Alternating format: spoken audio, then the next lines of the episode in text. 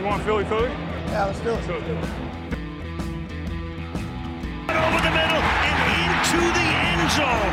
Zach Ertz for the touchdown. The Philadelphia Eagles are Super Bowl champions. Eagles fans everywhere, this is for you. Salut à tous et bienvenue dans le sixième épisode de Fly Podcast Fly. On va s'intéresser évidemment à nos Eagles de Philadelphie une nouvelle fois avec euh, la team habituelle. Bonjour à Victor. Victor Roulier, comment ça va? Salut, bonjour à tous. Bah, ça va bien, ça va bien. Très heureux de vous retrouver. Évidemment de Touchdown Actu, euh, Victor. Bienvenue avec euh, Loïc qui gère le compte des Eagles France sur Twitter, notamment. Bonjour Loïc. Bonjour Grégory, bonjour Victor, bonjour à tous. Bon, euh, on s'est intéressé euh, de manière enflammée à la draft. On a, euh, on a fait l'équipe de la decade, l'équipe des dix dernières années. Euh, maintenant, on va, s'intéresser tout simplement à de l'émotion pure et dure. On n'est pas dans de la technique là dans ce, nouveau podcast. On est dans du frisson, on est dans du poil qui s'érisse, euh, qui se met au garde à vous quand on repense à des moments ou aux larmes qui coulent. Lorsqu'on repense à d'autres moments, on va euh, vous faire, nous vous offrir nos, nos top 3 des meilleurs moments euh, victorieux ou euh, des pires déceptions vécues avec euh, cette équipe-là.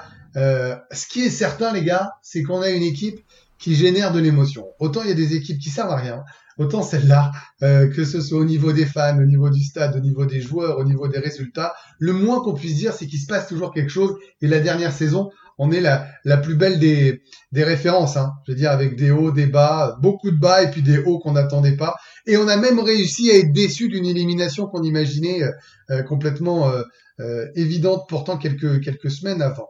On va commencer avec toi, euh, Victor, puisque tu es aussi l'initiateur de ce top 3. Tu avais envie qu'on parle de ces moments-là, de ces moments euh, victorieux, de ces, de ces moments tristes. Et vous allez le voir, curieusement, on n'a pas tous les mêmes goûts et on n'a pas tous les mêmes souvenirs. C'est pas d'ailleurs forcément lié à l'âge. On commence avec les, les bons moments et, et Victor, euh, quel est pour toi celui que tu veux évoquer en premier? Alors, au niveau des bons moments, moi je vais, me concentrer parce qu'on va, on, a aussi essayé de, répartir pour évidemment pas tous parler des mêmes choses. On va pas tous les trois euh, parler du Super Bowl, de ce qu'on a ressenti à telle action, telle action. Du coup, je vais, me concentrer un peu sur les années 2000 et la première chose, peut-être un de mes premiers grands frissons, c'est la fin de la saison 2008. Alors, il faut savoir, pour ceux qui suivaient pas forcément les cette époque-là, qu'on a eu globalement la meilleure équipe de la NFC de 2000 à 2005. Bon, on n'a fait qu'un seul Super Bowl parce qu'on a beaucoup perdu en finale de conférence, j'y reviendrai. Mais on avait globalement l'équipe la plus dominante et là on se retrouvait un peu euh, dans un moment, euh, on va dire à la fin de, la dynastie et on a eu un dernier coup d'éclat, c'est cette saison 2008 parce qu'en fait on se retrouve à la, à la semaine 16, on a 8 victoires, 5 défaites et un match nul. Et à ce moment-là, on perd de manière catastrophique contre les Redskins 10 à 3 en début de soirée. Et à ce moment-là, on est quasiment éliminé. Il faut des miracles dans tous les sens. Il faut 7 ou 8 miracles, je sais plus, euh, d'affilée pour que ça se passe. Donc là, euh, tout le monde remballe en disant c'est bon, la, saison est finie, merci, au revoir. Finalement, la semaine 16 se passe et tout se passe comme prévu. On arrive semaine 17. Là, ça reste très compliqué puisque on doit battre les Cowboys. Mais avant, on doit avoir euh, les Buccaneers qui doivent perdre contre les Riders. Les Riders de l'époque sont catastrophiques. Et on a besoin que les Bears perdent contre les Texans. Ces deux matchs-là sont à 19h. Je me souviens très bien de cette soirée. C'était c'était une époque d'ailleurs où on n'avait pas euh, tous les matchs en direct et euh, le match dont je vais parler, je l'ai même pas vu en direct, j'ai vu sur nfl.com avec des petites flèches qui disaient qu'on avançait ou qu'on reculait. Les plus vieux d'entre nous euh, connaîtront ça et j'ai vu le match en différé le lendemain une fois que j'avais téléchargé. Et donc finalement tout se passe comme prévu. On se retrouve face aux Cowboys qui sont favoris et on doit les battre. Et alors non seulement on va les battre, mais on va même gagner ce match 44 à 6. 44 à 6, c'est, un truc de fou. On les défonce du début à la fin, et notamment dans le troisième quart-temps, en deux minutes, on retourne deux fois des fumbles pour plus de 60 yards, voire même, euh, il y en a un des deux pour euh, quasiment 90 yards, et c'est vraiment on se retrouve à les à les exploser euh, tout le stade célèbre pendant un quart temps et demi un match qui devait être euh, le match qui enterre la dynastie et qui finalement est, le dernier coup d'éclat de, de, Andy Reid et de ses équipes euh, à ce moment-là. C'est un match sensationnel parce que battez Cowboys.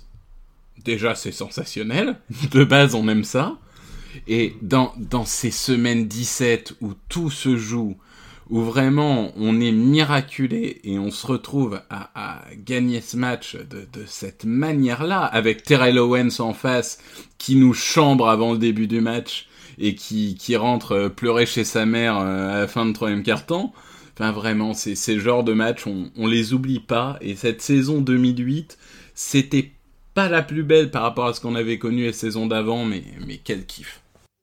Ouais, c'est vrai que c'était un, très beau souvenir, tellement inattendu. Quand je parlais d'émotion avec cette équipe, les montagnes russes, c'est exactement ça. Hein. Je crois que ça résume aussi ce qu'est cette, ce cette franchise Loïc. Ouais, en plus, je crois qu'après, derrière, euh, les Eagles, ils gagnent deux matchs à l'extérieur en playoff. Et ils passent à un carton euh, et Larry Fitzgerald d'aller au Super Bowl euh, contre les Steelers. C'est ça, on perd, on, on, gagne les, les white cards des divisions et on perd en finale de conférence contre les, les Cardinals, ouais, qui est, qui est la cinquième finale de conférence d'Andy Reid et la quatrième défaite. Ça fait mal, ça. On y reviendra tout à l'heure dans, dans les déceptions. Loïc, à toi, vas-y, fais-nous euh, revivre un beau moment. Un beau moment, bah, je vais commencer par le plus ancien, c'est euh, le Miracle of Meadowlands 2 en 2010. Donc c'est la victoire des Eagles contre les Giants. Donc euh, ce qu'il faut savoir, c'est qu'à l'époque, on était en semaine 15 euh, et les Eagles et les Giants étaient en lutte pour la première place de la division. Et euh, la première mi-temps est une catastrophe puisque les Giants mènent 24 à 3 à la mi-temps et même 31-10 à 8 minutes de la fin. Et là, à ce moment-là, je me suis dit, bah, il me saoule, j'ai envie d'éteindre l'ordinateur, c'est bon, on a perdu, c'est fini ils font chier. J'ai perdu ma soirée. Hein. Et au, final, je me dis, bon, je vais quand même continuer à regarder. Hein. Bon, on va pas lâcher comme ça hein, parce qu'il y a un mauvais moment. Et au final, bah, le miracle va arriver. Puisqu'en 8 minutes, ils vont réussir à inscrire 4 touchdowns. Euh, c'était complètement fou. Euh, entre Vic qui évitait les rushers qui lui arrivaient dessus et qui arrivait à courir 20, 30, 40 yards. Il y a des bombes à Selec. Euh, c'est, enfin, c'était totalement incroyable. Euh, moi, je me souviens, mon, mon petit frère regardait aussi. Il avait, lui, il avait éteint. Pour lui, les Giants avaient gagné. Et, euh, et puis surtout, il va arriver euh, l'action incroyable à la toute fin où les Giants punt. Il y a 31 partout. Il reste une dizaine de secondes. Les Giants punt. On ne sait pas pourquoi le punter ne met pas le ballon en dehors du terrain. Deshaun Jackson reçoit la balle. Il lâche la balle, la récupère et va réussir à remonter euh, tout le terrain avec un énorme bloc de Jason Tavant euh, à la fin pour entrer dans la end zone alors qu'il reste 0 secondes. Là, euh, franchement, je crois que j'ai sauté partout chez moi. J'étais prêt à tout casser de bonheur. C'était, je crois, l'un des, des, fins de match les plus incroyables que j'ai pu voir. Ouais, c'était fou. Ouais, c'était complètement dingue. Je pense qu'on a tous hurlé euh, devant notre télé euh, à ce moment-là. Quoi. Vraiment, c'était euh, assez dingue. moi, je vais, je vais en donner un aussi. On va, on, va, tourner comme ça, les garçons, ça vous va? Hein Très bien. 1-1-1. vous avez parlé de match. J'aurai un autre match. Moi, je reviendrai sur un autre match de saison régulière contre d'autres rivaux. Je ne prendrai pas les, les Giants. je, vais, je vais parler de la sélection de Carson Wentz pour moi parmi les, bons souvenirs. Parce que vous savez que j'ai une énorme passion pour les quarterbacks des Eagles. Euh, je vous ai déjà parlé de Michael Vick dans les projets de la décade. J'ai euh, évidemment euh, un amour fou pour Donovan McNabb, beaucoup de respect pour Nick Foles et évidemment mes premiers amours, mes premiers émois pour Randall Cunningham, qui m'a fait aimer cette franchise, ce maillot, ce logo. Voilà, ça part de ça hein, souvent. Ce qu'on disait, c'est il n'y a pas de raison pourquoi ça aurait pu être n'importe qui d'autre, mais voilà, j'ai été attiré par par ça. et, et je sais qu'on souffre à ce moment-là de de ce manque de, de, quarterback charismatique, talentueux et à quel point c'est une ligue de quarterback parce qu'on peut défendre tous les postes du monde, ça reste une ligue de quarterback la, NFL. Et euh, quand il y a cet échange massif de tours de draft. On en envoie trois de notre top 100, on envoie euh, premier second tour de l'année d'après. Enfin, vraiment, pour récupérer la deuxième place de Carson Wentz, on fait un, comment vous dire, un marché de dingue. Je veux dire quelque chose qui mérite le deuxième pic. Et et je l'avais repéré, moi, Carson Wentz. Moi, je suis pas le seul, hein, je suis pas en train de vous dire que je l'avais repéré alors que d'autres l'avaient pas repéré. Je suis en train de vous dire que je trouvais que ce garçon avait les qualités athlétiques, les qualités mentales pour jouer aux Eagles. Parce que les Eagles, c'est un peu comme le PSG ou l'OM si vous suivez le foot. C'est euh, une franchise un peu particulière. C'est-à-dire que c'est une franchise qui a une histoire avec des quarterbacks qui ont réussi, puis d'autres qui ont échoué. Euh, bon, on va pas citer tous ceux qui ont échoué parce que ça pourrait être un peu long. Mais Carson Wentz, il vient d'une petite fac il n'est pas euh, sous les feux de la rampe. Au début, on se dit tiens, c'est un garçon qui peut éventuellement faire euh, milieu de deuxième tour. Et puis ça grimpe. On nous dit que c'est quelqu'un qui peut faire premier tour, mais fin de premier tour. Et puis, euh, je sais pas si vous vous souvenez, Loïc et Victor, ça commence à avoir une petite hype autour de, Carson Wentz. On nous dit c'est finalement peut-être top 15. Et puis il passe les évaluations, parce qu'il y a des évaluations qui sont faites. Puis on s'aperçoit qu'il est très athlétique, qu'il court vite, que c'est pas juste un mec qui peut rester dans sa poche. C'est quelqu'un qui a un très bon bras c'est quelqu'un qui résiste à la pression, c'est quelqu'un qui est capable de lancer une balle dans des petits espaces, ce qui d'ailleurs il a démontré très très vite. Et là que je commence à m'emballer tout seul, euh, sans voir finalement d'image de ces matchs universitaires en dehors de ce qu'on peut voir sur YouTube, et je me, dis, ce gars-là est le gars qu'il nous faut. Je peux pas imaginer que malheureusement il aura cette school jusqu'à présent en playoff, mais les résultats jusqu'à présent nous prouvent que ce garçon est un franchise player, que ce garçon peut emmener cette équipe au Super Bowl. Euh, et Carson Wentz, c'est typiquement le joueur de foot euh, qui est électrique, pas comme Deshaun Jackson, mais qui est capable, allez, de vous porter comme de vous agacer. il l'a prouvé cette saison. Pendant quatre matchs, vous avez envie de l'insulter, en train de dire mais pourquoi tu joues comme ça, même s'il te manque tes receveurs? Et puis derrière, quand ça compte, quand faut gagner les matchs, quand faut emmener l'équipe en playoff, bah, qu'est-ce qu'il a fait dans cette fin de saison?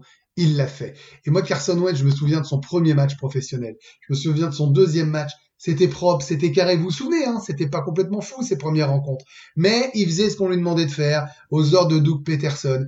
Et on sent quand même que ce, mec, ce mec-là, euh, 1m90, 108 kg, longueur de bras de 84 cm, il a tout pour devenir MVP de la ligue. Voilà, je vous le dis, ce garçon, si les blessures l'épargnent, alors aux Eagles c'est un peu facile, si les blessures l'épargnent, il sera MVP. Donc moi ce souvenir de ce bison de North Dakota State euh, qui arrive en deuxième choix, où on se dit, eh ben il va nous mener au Super Bowl et mine de rien, avec Nick Foles, il nous emmène au Super Bowl, ça reste un, très très beau souvenir parce que j'ai vécu cette draft en me disant, il faut qu'on le prenne lui et pas Jared Goff, et j'ai été euh, exaucé. Voilà pour pour Carson Wentz. Je sais pas si quelqu'un veut rajouter un truc sur cette draft là. Jack Wentz, en fait, il est en 2017, il aurait été MVP s'il s'était pas blessé. Hein. Ah ouais, il, a déjà, il a déjà joué comme un MVP. Hein. Donc, euh, oui. on, espère qu'il va comprenez, euh, Non, parce que je comprends hein, par rapport à vos choix et ce qui va arriver derrière mais on comprend qu'on parle aussi de nos choix pour pas être répétitif d'ailleurs et pour s'ouvrir aussi sur l'avenir et qu'on est et que comme on a vécu la draft ensemble et qu'on l'a et qu'on l'a euh, commenté, qu'on en a fait évidemment deux podcasts, je trouvais pas mal de revenir sur une draft euh, très mouvementée et à mon avis très intelligente. Ouais, bah c'est en plus c'est quand même un pari énorme. Enfin, bah à, partir d'un moment quand, quand tu lances euh, toute une draft pour récupérer un quarterback au deuxième choix, quarterback qui en effet venait de deuxième division, donc qui au début était pas très scruté et quand il est arrivé au combine finalement il a été beaucoup plus regardé, mais c'est vrai que c'est un choix énorme. Lancer tous ces pics de draft sur un quarterback, c'est quelque chose qui, qui peut être une récompense extraordinaire mais qui on a vu aussi certaines équipes euh, bon le pauvre Robert hein. Griffin le pauvre Robert Griffin je veux pas lui lui taper dessus parce qu'il y a eu des blessures qui l'ont pas aidé hein. mais mais quand on voit ce que les Redskins sont hein. donnés quand on voit ce que les Redskins sont donnés pour Robert Griffin et ce qu'ils ce qu'ils ont récupéré malgré tout à, la fin et c'est pas que de la faute de joueur mais forcément ça, ça, ça plombe une équipe en des années donc bah, là, c'est surtout qu'en plus Wentz comme tu l'as dit Grégory venait d'une petite fac il venait de la deuxième division mm. C'est-à-dire qu'un an avant la draft, Wentz, personne n'en parlait. Mais pas du tout. Et puis, t'as eu le Senior Ball qui l'a mis en valeur. Et puis, comme tu l'as expliqué, Greg, il est monté dans les boards de partout. C'était un, bon choix. Moi, je trouve, voilà, c'était un beau souvenir, en tout cas, cette draft-là. Victor, on enchaîne. Qu'est-ce qui se passe derrière dans ton petit cœur? On enchaîne. Alors là, là, ça, c'est totalement, euh, c'est totalement personnel parce que c'est pas un souvenir, c'est une saison entière. C'est, la saison 2007 de Brian Westbrook. Parce que si, si toi, euh, Randall Cunningham a fait vibrer ton, ton petit cœur, euh, moi c'est, Brian Westbrook. C'est, clairement le, le joueur que j'ai le plus aimé depuis que je regarde les Eagles. C'est, même aujourd'hui mon, toujours mon joueur préféré. C'était un joueur qui a pas eu une immense carrière, c'était pas Marshall Falk, mais il a eu des bonnes saisons et deux incroyables saisons qui sont 2006 et 2007, 2007 où il devient All Pro. C'était un un running back pardon, qui était capable de courir, il fait 1333 yards et 7 touchdowns, mais aussi de recevoir des ballons, il fait 771 yards et 5 touchdowns.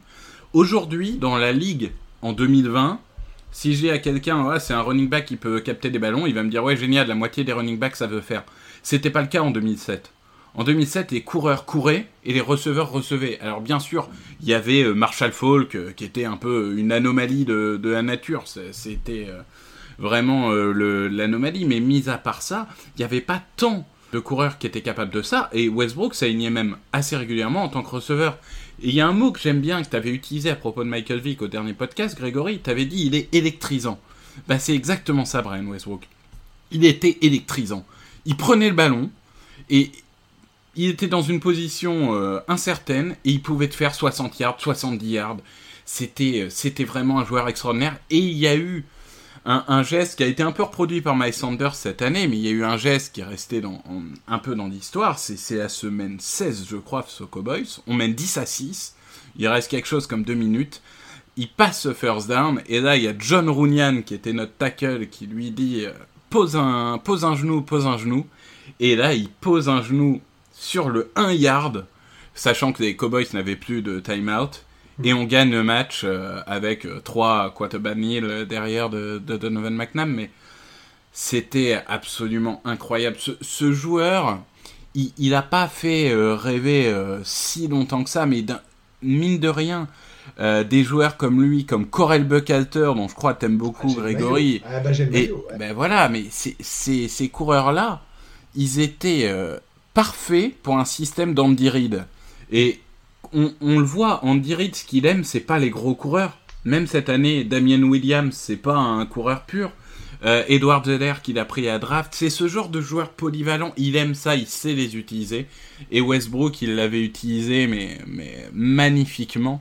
C'était vraiment un, joueur que, j'adorais. Et honnêtement, c'est aujourd'hui, il est complètement oublié euh, parce que il y a des Dawkins, parce qu'il y a des McNabb, etc. Mais son importance a été assez énorme au fil des années, un peu comme un Select qui est oublié euh, aujourd'hui. Euh, bon, pas par nous, mais on l'a vu dans le dernier podcast, mais voilà, c'est ce genre de joueur. Euh, oui, il a été que, entre guillemets, une fois All Pro. Il n'a eu que deux sélections au Pro Bowl, mais c'était un joueur, moi, qui m'a fait rêver, mais rêver pendant des années. Euh, c'était beau comme on a parlé de ce, joueur qui méritait bien ça. Ah, ah dis donc, hey, la NFL, je vous disais que c'était une ligue de quarterback. Je vous disais que c'était euh, une équipe qui euh, générait des émotions, les Eagles. Mais la NFL, c'est aussi un sport qui joue par tous les temps. C'est ça qui est génial quand même avec la NFL. Et on est même content quand il fait pas beau. Et il y en a un qui est encore plus content quand il neige. C'est Loïc. Ouais, puisque moi, mon le deuxième très bon souvenir, c'est le fameux match sous la neige contre les Lions en 2013 où c'était incroyable. Il neigeait un point où enfin, on voyait même plus les lignes sur le terrain quasiment. Je me souviens notamment euh, Calvin Johnson qui a voulu faire un catch. À un moment, il s'est relevé son casque, il y avait de la neige partout, il voyait plus rien. C'était n'importe quoi. Les, les, les kickers pouvaient même pas tenter un coup de pied. Euh, c'était gelé de partout. Euh, il y avait quand même des fans dans, dans les tribunes. Et ouais, c'est pour moi c'est un excellent souvenir. Bah déjà parce que les Eagles ont gagné avec un un dernier carton incroyable où ils mettent 28 points. Euh, le Sean McCoy il fait 217 yards à la course. Euh, c'était un, des actions sur chaque action en fait, euh, n'importe quel joueur pourrait traverser le terrain tellement les appuis étaient compliqués. Mais c'est vraiment une chose que j'aime beaucoup avec le football américain, c'est comme tu dis, c'est peu importe le temps, qu'il pleuve, qu'il vente, qu'il neige, il joue. La, la, seule chose qui peut empêcher de jouer, c'est s'il y a le tonnerre parce que là c'est dangereux pour euh, pour la sécurité des gens. Mais euh, ouais, moi j'adore. C'est en fin de saison quand il fait froid, quand il neige. euh, j'adore parce que moi voir les matchs en dôme, euh, ça m'intéresse. J'aime pas ça. Je préfère justement qu'il y ait limite un match avec du vent, de la neige. euh, Tu joues avec les éléments en fait, et tu joues avec les conditions et et je trouve ça génial en fait. Ça met les joueurs euh, dans des conditions les plus compliquées et ils arrivent quand même à montrer euh, le meilleur possible. T'as choisi la bonne équipe. T'aurais pu choisir les Bills de Buffalo pour être encore euh, plus fou au niveau du climat, mais euh, c'est pas mal hein, les Eagles. hein. Il y a- ça Ah bah Philadelphie en décembre en janvier, euh, c'est pas très. Ah, c'est Pour ça. Ouais, il sont y pas a, y a pas beaucoup de stades froid, euh, euh, plus compliqués. ouais. Il y, a, il y a éventuellement les Packers, euh, Kansas City où ça peut être capricieux, mais c'est sûr que bon, Mm. les équipes du Nord, euh, c'est pas pour rien qu'ils jouent au Super Bowl au Sud. Hein, c'est pour, euh, c'est parce que les équipes du Sud sont frileuses et, et ne savent pas jouer dans des vrais stades. hein. Ah, c'est bon ça. Euh, tiens, tu parlais de, de la saison euh, 2011 avec le miracle euh, du côté de New York tout à l'heure. Euh, moi, mon bon souvenir, c'est aussi cette année-là. Euh, à ce moment-là, on est à 6-3. Euh, les Redskins sont à 4-5 et on les joue euh, à Washington. Et en face, vous savez qui est le quarterback des, des Redskins dans cette saison euh, McNabb. 2010 Ouais, c'est Donovan McNabb. Il vient d'être transféré, il joue, il joue aux Redskins. Et face à lui, c'est donc Michael Vick qui a joué une année avec lui, hein, comme son backup. Et puis il y a ce match entre les Eagles et les Redskins à Washington. Et euh, Michael Vick devient absolument intouchable euh, sur cette rencontre-là. Euh, moi, je, me souviens avoir vu le match en direct et je me dis mais qu'est-ce qui est en train de se passer? Ça commence premier carton avec cette passe de 88 yards de Michael Vick pour Deshaun Jackson, ça fait touchdown. Et là, quand ça part comme ça, tu te dis on, on va pas les battre, on va les écrabouiller, on va les ruiner, on va les nos, nos, nos principaux rivaux avec les Cowboys et les Giants, on va les ruiner. Voilà ce qui va se passer. Et à l'arrivée, ça donne une rencontre avec un score euh, de PlayStation 59-28. Euh, et puis, euh, et puis, alors, il faut bien que je vous donne deux trois petits trucs parce que il faut se souvenir de ce que ça représente. Les stats de Michael Vick, vous les voulez? 20 sur 28, 333 yards, 4 touchdowns, 8 portées, 80, 80 yards à la course, 2 touchdowns à la course. Je sais pas si on se rend compte du délire de ce match-là. Je sais pas si Et on n'attaque que trois cartons. Hein. Ouais. On n'attaque pas Ouais, de quatrième et carton. la- et voilà. même la majorité de ses stats, c'était à la mi-temps, c'est ça. Sa, Mais non, sa mais- première mi-temps était irréelle. C'est euh, le Ouais. premier joueur de l'histoire à avoir plus de 300 passes, euh, plus de 50 yards à la course, plus de 4 passes et plus de 2 touchdowns à la course. Au moins 2 touchdowns à la course. Ça n'est jamais arrivé statistiquement dans l'histoire de la NFL. Alors vous allez me dire, je fais une obsession sur lui, mais je veux dire, bien sûr qu'il il peut pas durer 15 saisons. Mais sur ce match-là, euh, je reprends mon mot d'électrisant. C'était le sommet de ce que pouvait faire euh, Michael Vick associé à Deshaun Jackson. Euh, on avait en plus, et il faut pas l'oublier, les, euh, les Sean McCoy qui courent à ce moment-là euh, pour nous. Là, on parle quand même d'une équipe complètement dingue en attaque. Autant j'ai de grands espoirs pour ce qui va venir pour la saison prochaine avec notre escouade offensive, autant il faut se rendre compte que derrière, tu as David Akers qui rate rien, hein, comme d'habitude. Hein, David Akers extrêmement précis. Euh, et en face, en plus, c'est terrible parce que tu as Donovan McNabb euh, qui, qui qui fait pas un, grand match et ça me fait même de la peine en fait de le voir Donovan McNabb. Mais en fait, vous savez ce qui me fait de la peine, c'est de le voir sous ce maillot. Voilà, ça me fait de la peine de le voir sous ce maillot-là et quelque part, je suis un peu content de de voir la réponse que peut envoyer Michael Vick. Donc moi, je me souviens de ce match-là comme d'un match référence parce que les exploits de Vick et les stats de Vick sont hors normes. Et en plus, dans cette même saison, on aura battu les Cowboys. Dans cette même saison, il y aura ce miracle à New York. Mm. Et il y aura évidemment, et c'est pour ça qu'on aime les Eagles, la déception en playoff contre les Packers à domicile. On pense qu'on va aller euh, plus loin que ce tour de wildcard. Et finalement, on se fera sortir. Euh, ça représente plutôt pas mal euh, tout ce qui est notre franchise.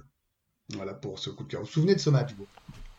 Oui, bah c'est le massacre. euh, le, le massacre, je pense qu'on s'en souvient. euh, c'est vrai un peu un peu tous. En plus, Monday Night, c'était vraiment. euh, ouais, ouais, c'est un truc euh, qui est qui est vraiment très médiatisé. Et, et là, ça avait été vraiment l'explosion, l'explosion totale de- des, des Redskins. Avec un, un super Jeremy McLean aussi, je l'ai pas cité, mais j'aurais pu le, pu le citer également. Euh, voilà, l'attaque avait été avait fait feu de tout bois. Non, mais l'attaque, ouais, euh, saison 2010, euh, elle était incroyable entre Vic, euh, DeShaun Jackson, le Sean McCoy, Jeremy McLean. Enfin, c'était à chaque fois qu'on regardait un match, on se demandait quand est-ce que l'exploit va arriver, quoi. Et puis t'étais pas, tu te disais on peut on peut marquer sur chaque Ave Maria. hein. Il y, a- il y avait aucun Ouais. problème. hein. Ça pouvait partir à 90 yards. Tu pouvais le Ouais. faire. C'est l'espoir que j'ai pour l'année prochaine. Ça, je. Ouais, c'est c'est ce qu'il a manqué l'année dernière, justement. C'est exactement même ce qu'il y a deux dernières années. hein. Cette fucking profondeur. Mais là, a priori, Loïc est content. On a pris de la vitesse. On a acheté de la vitesse. Ah bah, on en écoute, reparlera. on, on va voir s'ils attrapent les ballons ou pas. Voilà, ça, c'est encore autre chose. Et puis, il nous reste euh, encore un, un coup de cœur. Euh, alors, on a le même Loïc, nous. euh, on y revient dans un instant. On va laisser Victor finir. Qu'est-ce qui te reste encore dans ta besace? Je, je disais justement qu'on a joué 5 finales de conférence euh, avec euh, Andy Reid. Euh, on en a gagné qu'une, donc on va parler de celle-là. C'était face au Falcon de Michael Vick. Hein C'est comme quoi l'histoire parfois est, est, est, est assez étrange. C'est globalement, bon, on était favori, comme à peu près toutes les finales de conférence qu'on a faites, mais cette fois-ci on l'a gagné. C'est un match qui était dans mes souvenirs très indécis en première mi-temps, mais après une fois qu'on a accéléré, euh, ça, ça a été beaucoup plus facile. On a réussi à, à contenir Michael Vick, qui a fait mais rien du tout en... Il a fait je crois 25 yards à la course, Mm. alors que c'était euh, des saisons à la Lamar Jackson, hein. c'était des saisons où il faisait euh, 100 yards par match, Enfin, c'était assez extraordinaire. On, on le, on le matraque totalement, Donovan McNabb fait plutôt un bon match, et, globalement, c'est vraiment le match typique des années 2000. Hein. Ça finit à 27-10, euh, notamment parce qu'on réussit des, euh, des turnovers. Il y a l'interception de Brian Dawkins, qui est notamment euh, assez emblématique, puisque c'est celle qui, scelle le match. Mais euh, voilà, c'était des, des combats de tranchées. Et, et finalement, après tant de, de frustration, parce que j'y reviendrai, mais on n'a pas seulement perdu, on s'est pris des tôles, des tôles, Tro- les trois saisons d'avant. Mm. On se prend des tôles. La première est logique, mais les deux autres, on y reviendra. Et là, enfin, on va au Super Bowl. Quoi. Enfin, on va au Super Bowl, on, on gagne ce putain de match. Et, et on, on a enfin cette libération. Moi, je me souviens, c'est la deuxième saison où je suivais vraiment toutes les semaines. Et, euh, et là, euh, je me dis, euh, ah, c'est extraordinaire, quoi. C'est, vraiment la, la sensation, pour le coup, en direct, c'était, c'était incroyable. Et Westbrook fait un très bon match. Hein. Oui, bah, glo- globalement, 96 c'est... yards, euh, il fait que 5 passes pour 39 yards. Je veux dire, c'est pas un hasard si Chouchou et, et tu choisis ce match-là aussi. Non, non, c'est sûr qu'il fait, il fait un excellent match. Il y a aussi euh, Chad Lewis qui, qui reçoit les deux touchdowns. Chad Lewis, c'était pas euh, le plus grand joueur de l'histoire, mais il nous a été bien utile. C'est le genre de joueur qu'on est très très content d'avoir dans notre effectif. Euh, non, c'est vraiment un, match où enfin tout se déroule comme prévu. Enfin, on fait un match digne de, des saisons régulières. C'est vraiment un, match dont je me souviendrai. Parce que Michael Vick, tout le monde le craignait, quoi. Michael Vick, euh, tout le monde nous- voyait nous prendre 150 yards par ce mec, et finalement, euh, on a réussi à le rendre totalement inoffensif, et ça, c'était, c'était extraordinaire. Ça fait plus de 25 minutes qu'on est dans nos bons souvenirs. Les mauvais souvenirs arriveront derrière. Et vous vous rendez compte qu'on a encore, après plus de 25 minutes, on n'a pas encore évoqué le Super Bowl gagnant. Alors il y a un moment, avec Ouais, Victor, on s'y attend. hein. Non, non, mais attends, avec Victor, on le sait. Victor, il va nous trouver des trucs en se disant, hey, je suis le seul et l'unique. Victor, tout ce qui est commercial, ça lui plaît pas. Mais nous, on est des vrais terriens avec Loïc. On le sait qu'il arrive ce moment. Euh, c'est le Super Bowl. Victorieux, hein, Loïc. On va en parler Bah, tous les deux. Je te ouais. laisse commencer. Je crois que c'est ce qu'on attendait tous depuis des années. euh, c'est euh, le, le but ultime, euh, sachant qu'il n'en avait jamais encore gagné, que c'était un peu la, le chambrage des autres euh, supporters de la division. euh, vous, vous avez zéro bague, machin. C'est euh, le nombre de, dé- comme le dit euh, Victor, le nombre de déceptions en playoff. chaque fois, tu te dis, t'as la bonne équipe, ça y est, ça va aller loin. Et celui-là était vraiment particulier en plus au vu des conditions. Puisque j'en parlerai plus en détail après, mais il y a eu la blessure de Wentz alors qu'il faisait une saison de MVP. Il y a eu la blessure de Peters, il y a eu la blessure de X. euh, Enfin, il y a eu tout plein de blessures. Au final, on se disait, mais c'est pas possible. Il y a il y a que des remplaçants partout. Foles, s'il commence à jouer, il est catastrophique. donc là, tu te dis, bah, ça va faire un one and done en playoff. Et la première mi-temps du premier match de playoff est catastrophique. Puis finalement, t'arrives au Super Bowl et là, t'as un match offensif digne d'un jeu vidéo. 41 points marqués en plus contre les Patriots. On parle de la meilleure équipe de la décennie, quoi. Euh, pour certains, c'est entre guillemets le mal absolu en NFL euh, avec Bill Belichick et Tom Brady. C'est, tu te mhm. dis, bah voilà, t'arrives contre eux, t'as aucune chance. Euh, de toute façon, ils sont habitués à gagner. toi, t'as des remplaçants un peu partout. c'est, c'est quasiment pas d'expérience non plus dans l'effectif en playoff tu te dis que la pression va l'emporter et au final, euh, ils te sortent un match. Euh, je crois que tu le rejoues 100 fois, euh, jamais tu mets autant de points, quoi. C'est.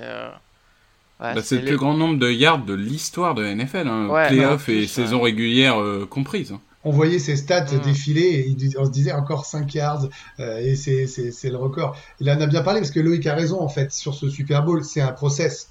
C'est le match en lui-même, bien sûr, mais c'est un process. Victor nous l'a déjà raconté, il l'a vécu sereinement parce que comme si c'était écrit. Euh, en plus, il y avait la naissance euh, de bébé. Euh, pour Loïc, voilà, c'est le process. T'as raison. Il y a eu ses hauts et ses bas avant le Super Bowl, mais je, je reviens pas sur le match en détail. Vous l'avez tous en tête si vous écoutez ce podcast, c'est que vous le connaissez chaque centimètre carré, des, chaque mouvement, chaque seconde. Mais il y a quand même un truc qui est bien avec les nouvelles technologies, puisque tu parlais de vivre les matchs en direct avec les flèches sur nfl.com, c'est qu'on peut revivre les matchs au cœur de la rencontre, notamment sur le, sur le Game Pass. Et donc, moi, je vous souviens, je suis dans, je suis dans mon salon, euh, je le live tweet sur Twitter, il y a un peu plus de monde que d'habitude pour le foot US, alors que normalement, il n'y a pas grand monde. Euh, je chante Thomas Vilches, qui est journaliste aussi à, à qui est supporter des Patriots. Je fais nuit blanche complète, j'ai la radio dans la, dans la foulée. Et j'ai, je, je bondis à chaque chaque mouvement, toi, je deviens dingue. Vraiment, je le vis de manière complètement intense. J'ai mon meilleur pote qui, qui a regardé les Super Bowls avec moi pendant des années, ma période bordelaise et puis après parisienne. On s'est écrit, il me dit ça va, tu trembles, t'es comment, t'es bien. Mais vraiment, faut, faut imaginer que c'est 30 ans d'attente. Vraiment, mais je vous assure, hein, je vis ça depuis mes 12-13 ans. C'est 30 ans d'attente, même s'il y a eu ce Super Bowl en 2004. Et il y a cette, euh, euh, ce, ce, fumble et interception de, de, euh, de, de Graham, il y a ce match dingue de Falls. Et puis, il y a ce moment où euh, tu revois le match centimètre par centimètre, image par image, euh, et tu vois Falls qui va avoir Doug Peterson, et cette phrase, Philly Philly Ok. Juste comme ça, ça se passe comme ça. Je veux dire, euh, il faut imaginer qu'on est dans l'événement sportif le plus dément de l'année, euh, on est au fin fond du fin fond du cahier de jeu avec cette euh, cette option là. On est en quatrième tentative, hein, si je dis pas de bêtises. Ouais. Euh, 4 et 1, ouais. Il y a, y a rien qui va. Il y a rien qui va pour ce moment. Et l'autre, il arrive avec, euh, mais mais je sais même pas ce qu'il a dans le sang à ce moment-là. Félix Félix. Yes. Les deux sont dingues.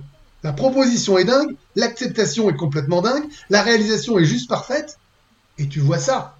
Et là, tu te dis, mais qu'est-ce qui se passe, putain de merde? Et c'est pour toi, c'est ton équipe, c'est ce que t'aimes depuis des années. Et derrière, c'est victorieux. Bah, ça mérite la statue devant le Lincoln. Hein. Voilà, j'y étais l'été dernier. La photo, je l'ai prise dans tous les angles. Je suis dessus, je suis devant. Euh, mais c'est complètement fou. Alors, euh, voilà, je, je vois pas comment je suis désolé, Victor, on peut faire abstraction de ça, mais tu savais qu'on allait en parler. Poulet. Non, mais évidemment, c'est numéro un pour tout le monde. Enfin, c'est pour tout le monde, mais euh, le, le, but aussi, c'était de diversifier pour voir, euh, pour permettre aux gens de se rappeler plein de souvenirs oh, euh, différents. mon petit lapin, mais, je sais non, mais non, mais c'est c'est c'est le moment le plus plus extraordinaire. déjà, la, la, finale de conférence était folle, et puis ce ce Super Bowl. Et je rajouterai pour l'anecdote, moi lié au Super Bowl, c'est le discours de Kelsey ah, bah oui. derrière, qui est incroyable. Il était tellement torché. Euh, ah non, mais il est, il est, faut dire, hein, il plane, euh, il plane à 10 000.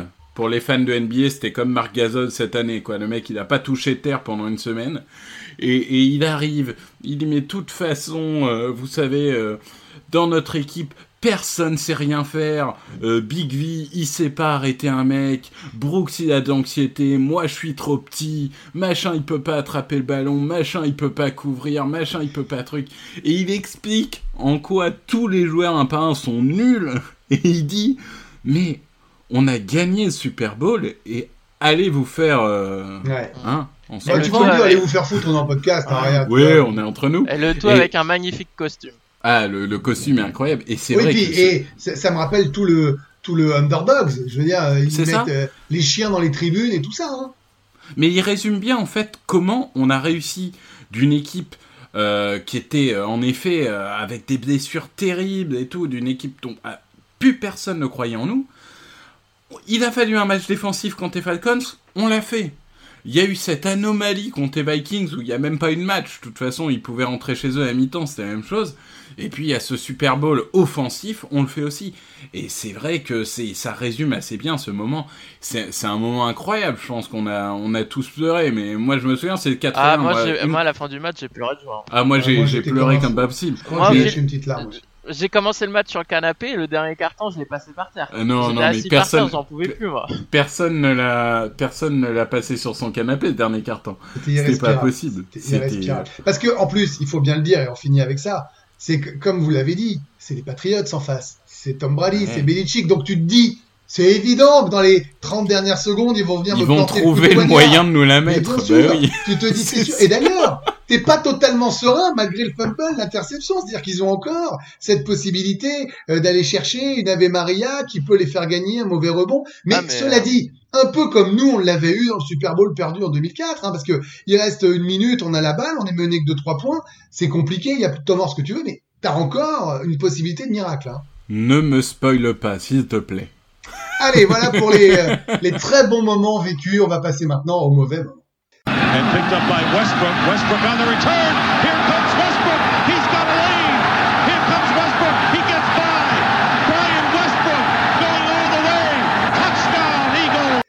Allez, on va changer, on va faire commencer euh, Loïc euh, pour euh, ces mauvais moments, parce que Loïc tenait à ces mauvais moments. Il voulait même qu'on vous en parle en premier. hein, vous rentrez dans les coulisses du Non, mais podcast. alors, Non, je- Loïc, c'était c'est moi, c'était moi. J'étais le seul C'est- à dire on commence par les meilleurs moments. c'est le- tous les deux répondu non, on commence par les mauvais. c'est un truc, Non, euh, et bah tu bizarre. vois, j'ai dit on commence par les bons. Euh, tiens, les mauvais moments, les Dark Vador euh, des Eagles, euh, il y en a quelques-uns quand même, hein, parce qu'il peut pas y avoir que des émotions positives. Et, et c'est assez amusant parce qu'il y en a certains, vous allez l'entendre, où on se rejoint, et puis d'autres qu'on n'a peut-être pas vécu de la même façon. C'est ça qui va être sympa dans dans ce dans ce podcast. Euh, Loïc, je parlais de la sélection de Carson Wentz, moi, dans les bons moments, euh, et tu l'as évoqué tout à l'heure. C'est pour ça que je te donne la parole. Euh, Il y a aussi les blessures de Wentz et puis bah, évidemment une en particulier. Bah oui, celle de lors de la saison 2017 en fin de troisième quart-temps contre les Rams en fin de saison. Donc comme je l'ai dit, il avait une saison, c'était le MVP. Euh, je crois qu'à la fin de l'année, euh, même s'il manque la fin de saison, il doit finir deuxième en termes de touchdown lancé à un touchdown de Russell Wilson qui avait joué tous les matchs. C'est à ce moment-là en fait quand il se blesse, on se dit ah c'est pas possible. Là tout va bien dans l'année, t'as un bilan de 11 victoires de défaites. euh, tu te dis que tu as une vraie chance cette année, et là, ton quarterback, il se défonce le genou. Moi, je me souviens, c'était un match qui avait commencé à 22h30, donc il a fini à 1h du matin. Je suis allé m'allonger, je crois que j'ai quasi pas dormi de la nuit. Pour moi, c'était comme si j'étais en train de faire le deuil de la saison. Parce que concrètement, tu te dis, bah, c'est foutu, quoi. Dès que ton quarterback, il est blessé, euh, tu sais que la saison, à 90%, elle est foutue. Donc, euh, donc euh, ouais, c'était c'était faire le deuil de la saison en disant que ce que tu pouvais espérer était fini.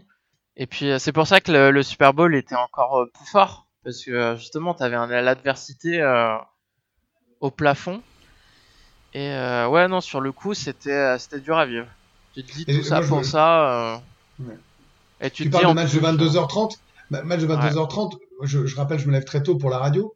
Euh, et donc les matchs de 22h30 le dimanche, ça veut dire qu'ils se terminent une heure, une heure et demie, euh, Ouais c'est ça. parfois 1h45 quand ça va un peu en prolongation. Et ouais voilà, puis euh, avec l'excitation tu t'endors pas tout de suite. C'est ça, et- moi, ça sonne plus, à- hein. ça sonne à 4h du mat. Donc vous imaginez que quand ça se passe mal, euh, comme tu dis, tu dors extrêmement mal. Et, et je me rappelle être resté, mais prostré.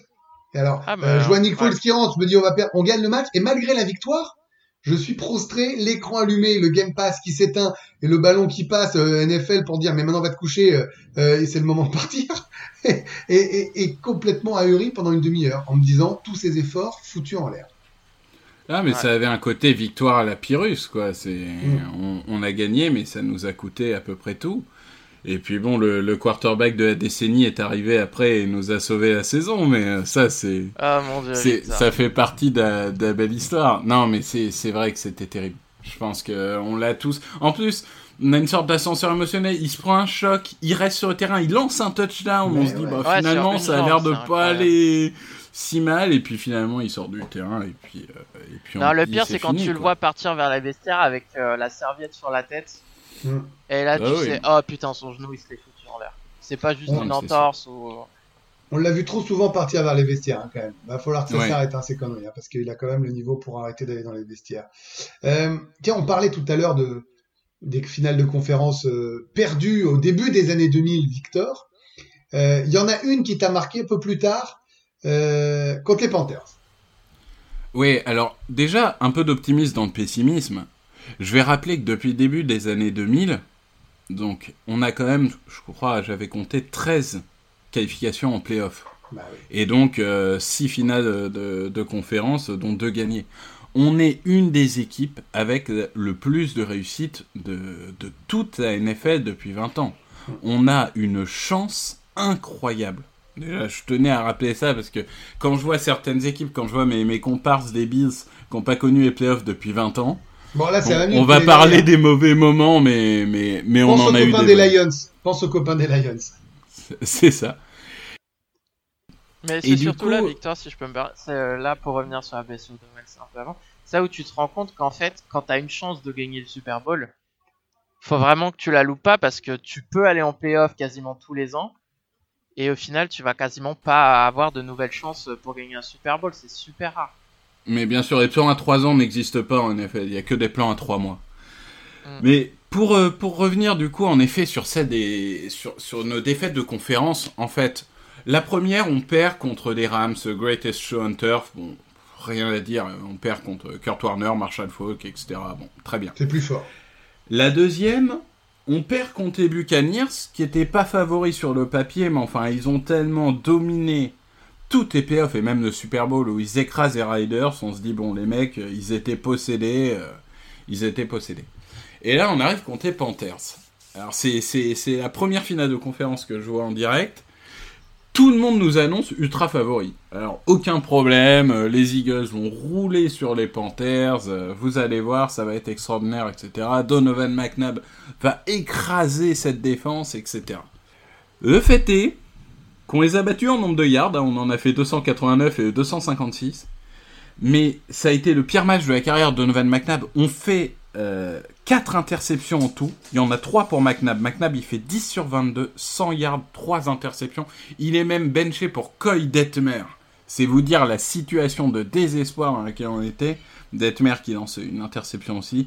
C'est vraiment le match cauchemar. On le perd 14 à 3. Et tout ce qui pouvait nous arriver de mal arrive. Tout. À chaque fois qu'il peut y avoir un turnover, à un moment on va marquer des points, il y a un turnover. À chaque fois qu'on peut réaliser une action, il y a un loupé. Et le pire, c'est qu'en en, perdant 4 turnovers à 0, on perd que 14 à 3. On avait la place, mais de passer, mais de, de 20 points devant cette équipe. Je, je dénigre pas, hein, c'était c'était une très belle équipe avec euh, Delhomme, Mohamed, Smith. C'était c'était c'était vraiment une moyen. équipe spectaculaire. C'était moyen en plus.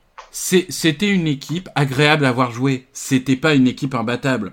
Je veux dire, et vraiment, vraiment, ce, match-là, c'est- une souffrance. J'ai essayé de, rega- de regarder les matchs dont on parle pour euh, nos bons et nos mauvais souvenirs. Dans les mauvais souvenirs, j'ai pu tous les regarder, sauf celui-là, j'ai arrêté à la mi-temps, quoi.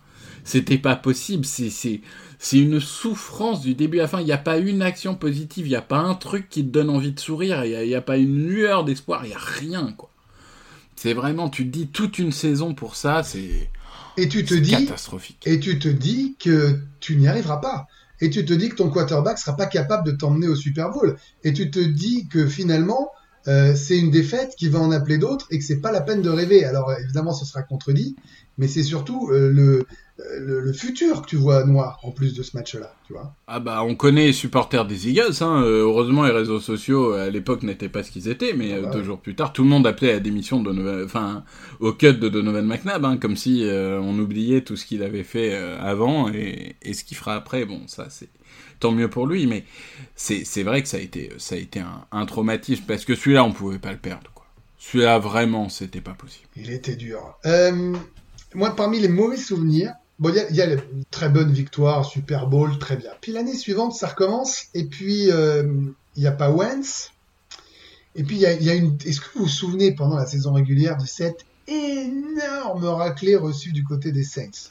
Des Saints, terrible. Ouais. Le pire match de Vance en carrière. Mais là, je veux dire, à un moment, on est dans la rencontre où on sait- c'est même plus se faire ouvrir. C'est-à-dire que là, vraiment, tu as l'impression que chaque passe va faire touchdown. Tu as l'impression que chaque passe de ton côté va faire interception. Chaque course chez toi va faire un yard. Chaque course chez eux va faire 15 yards. Donc ça, Je- vas-y, vas-y. Non, mais j'ai arrêté ce match. Voilà. Je crois que c'est un des seuls, Ouais, je c'est un crois des que, seuls je de ma l'ai- je l'ai vie, j'ai arrêté. fini. Je crois que je l'ai pas fini non plus. Donc moi, je suis allé au bout. Et ça, c'est un mauvais souvenir en soi. Mais là où ça devient cruel, et c'est pour ça que moi je le mets en mauvais souvenir, parce que je vais essayer de m'accrocher à des mauvais souvenirs assez récents pour que s'il y ait des plus jeunes, on puisse un peu panacher. Euh, on part en playoff quand même dans cette saison. On bat les, les, les Bears. Bon, bah, miracle, hein. On parlait du miracle à New York. Le coup de pied qui passe pas. Enfin, on se, euh, vraiment, on passe le wild card euh, de manière complètement dingue. On arrive dans ce divisional playoffs contre les Saints, mais archi favoris. Tête de série numéro 1 de la conférence, mais c'est sûr qu'ils vont aller au Super Bowl, mais c'est même sûr qu'ils vont gagner le Super Bowl. Voilà, il n'y a même pas de débat, on s'est fait broyer en saison régulière. Vous vous souvenez comment ça marche? On mène. On est loin devant. 14-0. On est à 14-0, 14-0. Et On a Brandon deux- Graham qui loupe un, de récupérer un fumble sur les 40. C'est ça. On a deux touchdowns d'avance et on est une possibilité, comme tu l'as dit, allez, soyons un peu fous, d'en avoir 17 ou 21 d'avance des points. Je veux dire, vraiment, on est chez eux, on est solide, on est champion en titre, et là, le désespoir terrible parce que je me mets à y croire. Parce que j'y crois. Mm. Parce que je me dis, on va le faire. Vous vous rendez compte? Je me dis, on va le faire. Et je pense que le mauvais souvenir est lié au fait qu'il y a de l'espoir. Si encore tu te fais exploser en, en playoff de la même façon qu'en saison régulière, bon, bah ils sont plus forts, tu vois. T'as pas ton quarterback, euh, t'es tombé sur une équipe plus forte. Mais là, t'y crois. Et à l'arrivée, on perd ce match 20-14. Et il y a, j'en avais déjà parlé, mais c'est de tel point que c'est un traumatisme, cette non-réception, ce drop, cette main pleine de beurre d'Alshon Jeffrey qui normalement doit être réceptionné parce que la passe de Nick Foles, elle est plutôt bonne. Je l'ai revue euh, Elle est en 50 plein dans fois elle, elle est complètement réceptionnable. Je veux dire, c'est pas une interception de, de Nick Foles, c'est un drop d'Alshon Jeffrey. S'il la prend, cette passe, derrière, tu continues à avancer. Et derrière, tu as une vraie chance. Je dis pas hein, que ça gagne. Je dis que tu as une vraie chance de gagner euh, 21-20. Tu es en fin de partie, tu es dans leur, dans leur coin, tu en red zone, si je dis pas de bêtises. Et il y a ce drop. Fin du match. Donc, pour moi, c'est un vrai coup de poignard parce que ça met fin à deux ans où tu marches sur l'eau euh, avec le Super Bowl et où tu perds pas en playoff. Hein. Et tu perds sur ce moment-là. Et j'avais perdu ce goût de perdre en playoff. Je savais plus ce que c'était. Vous allez me dire, c'est, éphémère, c'est qu'une saison et demie. Mais mine de rien, c'est hyper long en NFL comme les matchs sont, rares. Et donc, ça a été une grosse, grosse déception. Et j'ai mis quelques jours à m'en remettre. Voilà. Je pense que vous vous souvenez de cette rencontre-là aussi. Ouais, ouais, parce que comme tu dis, 14-0, moi, moi, j'étais comme toi avant le match, j'y croyais pas trop. Et puis euh, au vu du premier carton, je me suis dit putain, ils vont le refaire, c'est pas possible, euh, c'est quoi cette folie euh. Et au final, il y a eu un moment où Brandon Brooks se blesse. Après, comme je, comme j'ai dit tout à Brandon Graham arrive pas à récupérer le fumble. et puis au final, après, l'attaque avance plus du tout jusqu'au dernier drive où il y a ce drop. Et, et non, non, bah moi, contrairement à toi, Grégory, j'ai pas mis trop longtemps à m'en remettre, puisqu'après, on a appris que Fletcher Cox avait le pied cassé. Enfin, il y avait encore 50 000 blessures. Donc Oui, mais c'est pas grave. Tu te dis, euh, c'est- leur destin. C'est peut-être l'écriture de ces deux saisons. C'est peut-être un documentaire qui arrivera dans 20 ans sur Netflix. Tu, tu, tu, tu as envie de croire à ça, tu vois. Ouais, mais au final, ouais, quand j'ai appris les blessures euh, la semaine après, euh, ça, ça, ça m'a mis un peu en paix entre guillemets. Eh ben, laisse-moi T'es dans mon beaucoup malheur. trop rationnel. Non, mais t'es beaucoup trop rationnel. C'est incroyable. Moi, je mets des mois à m'en remettre d'une défaite de playoff. Tu peux avoir toute équipe blessée. Tu peux avoir l'équipe de high school qui est alignée, mais je. Bah, cette année, on est déçus. dire. Hein. Cette année, on a été déçus d'être sortis euh, malgré euh, euh, l'équipe euh, de, réserve, hein, malgré les, Bah les oui, practice mais, squad. mais c'est ça parce que finalement on perd 17-9 parce qu'il y a deux quatrièmes tentatives qui sont mal gérées et qu'on passe pas si loin que ça de. Avec- c'est sur- si surtout la commotion de Wentz là pour le coup. Moi, quand j'ai vu la commotion, j'ai fait oh putain, c'est pas possible. Surtout que Vance a été cleared avant le, Hmm. le- la semaine suivante pour Ouais. l'anecdote. hein. Alors voilà pour nos premiers mauvais souvenirs. On va continuer Loïc. Où est-ce que tu veux nous emmener euh, Bah, je vais en 2011 avec la Dream Team. C'était euh, donc en sortie d'une saison 2010 où on avait vécu pas mal de bons moments, même si ça s'était mal fini. Et puis euh, intersaison 2011, Howie Roseman se met à signer tout plein de joueurs avec plein d'argent. Mandy Asamuga, euh, Jason Babin, Kevin Jenkins. Euh, il échange Kolb pour Dominique Rogers-Cromarty. Euh, et puis il y a surtout Young qui va avoir ce commentaire We are a dream team qui va poursuivre l'équipe toute la saison et pour une saison qui va être plutôt mauvaise pour pas, catastrophique puisqu'au final je crois qu'ils finissent avec un bilan de 8 victoires 8 défaites mais euh, c'était les favoris sur le papier. Euh. C'est vrai que moi à l'époque je suivais pas trop le football américain en détail, donc euh, quand on est habitué un peu au football européen, quand on voit toutes ces grosses signatures envoyées partout, on se dit ouais super, on va être les meilleurs, on va tout défoncer. Bah, va même en NBA, t'as pas besoin de traverser l'Atlantique. En NBA, généralement, quand quand t'as deux, trois joueurs majeurs, tu vas en playoff dans tous les cas, dans tous les cas, et souvent en NBA Finals. Donc ouais, là, moi je me disais ouais, il suffit d'aligner les, les, joueurs avec un gros salaire et puis ça va se faire tout seul. Et puis euh, au final, euh, tu te rends compte que c'est plus compliqué que ça le football américain. Et c'est ça aussi qui est le, un bon côté du football américain. Tu te rends compte que l'alchimie c'est important. Euh, que c'est pas parce que t'as signé un top joueur dans un autre système que dans le tien il va performer ou ou qui va supporter les, la ville, l'atmosphère. Mais du coup, ouais, c'est vrai que c'était une claque et ça m'a permis de comprendre un peu mieux le football américain cette saison, même si euh, on l'a encore un peu au travers de la gorge, parce que pendant des années, on avait nos amis fans adverses qui se moquaient de nous, qui nous rappelaient ces moments-là, et euh, ouais, c'était un mauvais moment à passer je, l'ai évoqué tout à l'heure rapidement, euh, Victor. Euh, je voulais pas te spoiler, mais on était obligé d'en parler puisqu'on parlait des bons souvenirs avec un, Super Bowl victorieux. Il y en a pas eu tant que ça, il y en a eu que deux. Donc, euh, inévitablement, fallait qu'on parle de cette défaite. évidemment, ce Super Bowl perdu contre contre les Patriots. Oui, c'est ça. De facto, les, on, on, a tous connu un ou deux Super Bowls. Certains en ont peut-être connu trois, mais alors c'est qu'ils ont un âge un peu plus avancé que le nôtre. Euh, même toi, Grégory, tu, tu l'as pas connu le troisième, c'est dire. euh, donc, moi, je vais vous parler de Patriots Eagles, mais, mais pas le Super Bowl auquel vous pensez, celui de, celui de la saison 2004. Qui est, un match différent de, des Panthers où, j'en parlais la, saison d'avant, parce que les Panthers, on était favoris, on, on, a perdu. Ici, on n'était pas du tout favoris. Euh, on, on a défendu nos chances et, finalement, on a perdu avec des honneurs, puisqu'on perd 24-21 euh, dans un match en fait qui est à 24-14, on revient à 24-21, on récupère la balle à 50 secondes de la fin, mais enfin sur nos deux yards, donc c'était un peu compliqué. finalement, euh, les, hum, les Patriots font le boulot. Ils, se sont même permis dans ce match-là de marquer un touchdown euh, à la réception avec Mike Vrabel, donc qui était un linebacker qui, qui maintenant est un, un coach NFL. C'est un match, en soi, j'en garde pas un souvenir de, de type on aurait dû gagner.